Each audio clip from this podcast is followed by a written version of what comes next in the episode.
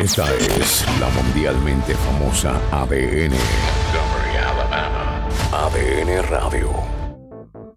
Bienvenidos, bienvenidos, bienvenidos.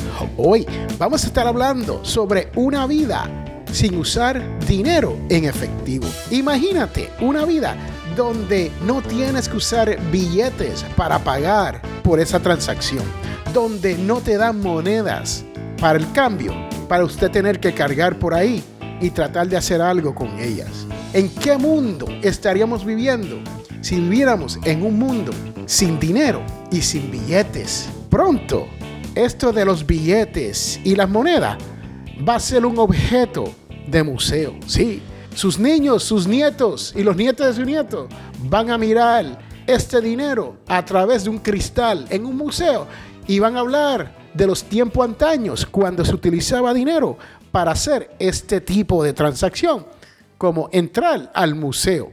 Imagínese un mundo donde usted no tiene que cargar con dinero. Y les cuento que yo soy una de esas personas que muy pocas veces ando con dinero en efectivo en mi bolsillo. Hay excepciones cuando yo sé que voy a ir a un sitio que solamente acepta dinero en efectivo. Normalmente eso pasa en el área donde yo vivo, en restaurantes pequeños, de esos de papá y mamá, donde hasta el día de hoy no quieren aceptar tarjetas de crédito. Y entonces ahí hay que cargar efectivo. Yo sé que voy para esos sitios y busco efectivo. Pero ¿qué cosas se pueden prevenir al momento de uno no cargar dinero en efectivo? La primera es la delincuencia. Si usted vive en un sitio donde hay delincuentes que le gustan aprovecharse del día que usted cambia su cheque para que le den su dinerito en efectivo y viene un charlatán a quitarle su dinero, usted sabe cómo se siente eso y no es muy bueno. Pero si usted hace esta transacción electrónicamente, entonces no está en ese peligro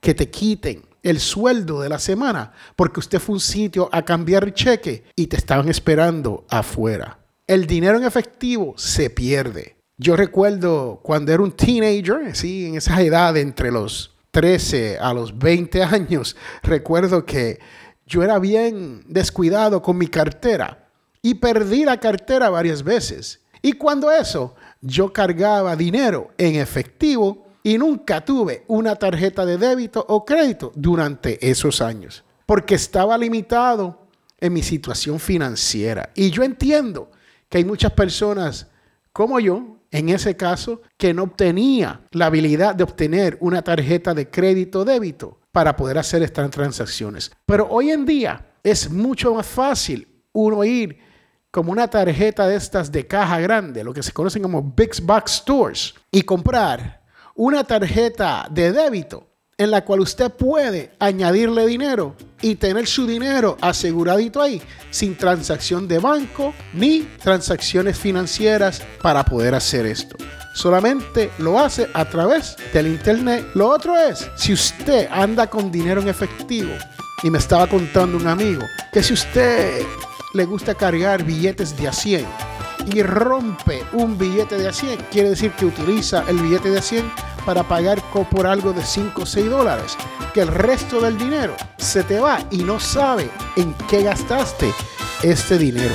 Entonces, esto de utilizar una tarjeta de débito o crédito o utilizar tu teléfono celular para poder hacer pago podría ser más eficiente para usted. Usted sabría cómo está gastando el dinero y tuviese un registro de cuánto dinero ha gastado.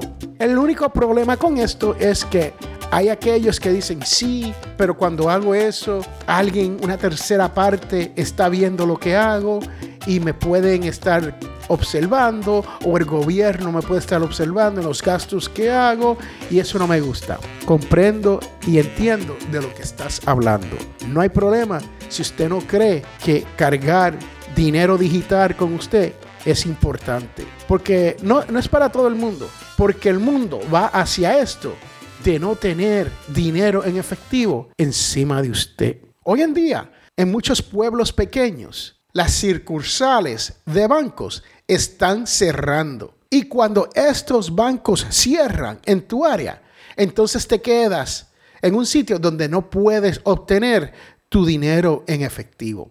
O si vives en algún sitio donde hay un banco que tú tenías, cerró y ya no lo tienes. Les puedo dar mi ejemplo donde yo abrí una cuenta de banco con un banco local en el estado de Maryland. Ese banco fue comprado por Bank of America, uno de los bancos más grandes en la nación norteamericana. Y vivo ahora en el estado de Alabama, donde Bank of America no hace negocio. ¿Por qué Bank of America no hace negocio en el estado de Alabama? No sé. Lo que sí sé es que cuando yo quiero hacer una transacción de mucho dinero en efectivo, yo tengo que manejar al estado de Georgia para poder ir a un banco de Bank of America, una sucursal en ese sitio para poder obtener ese dinero.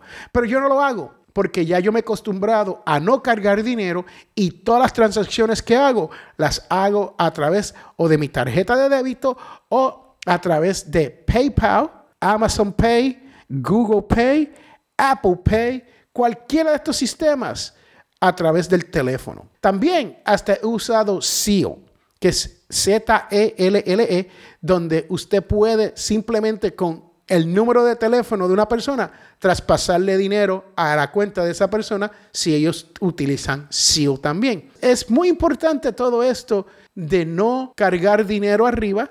Entiendo que hay casos que no se puede, pero estamos moviéndonos hacia esta vida digital donde no va a haber billetes ni monedas en un futuro. Hay países como Suecia que ya no te permiten hacer transacciones en efectivo. Eso no está ocurriendo aquí en los Estados Unidos y sé que en muchos países latinoamericanos eso no está ocurriendo.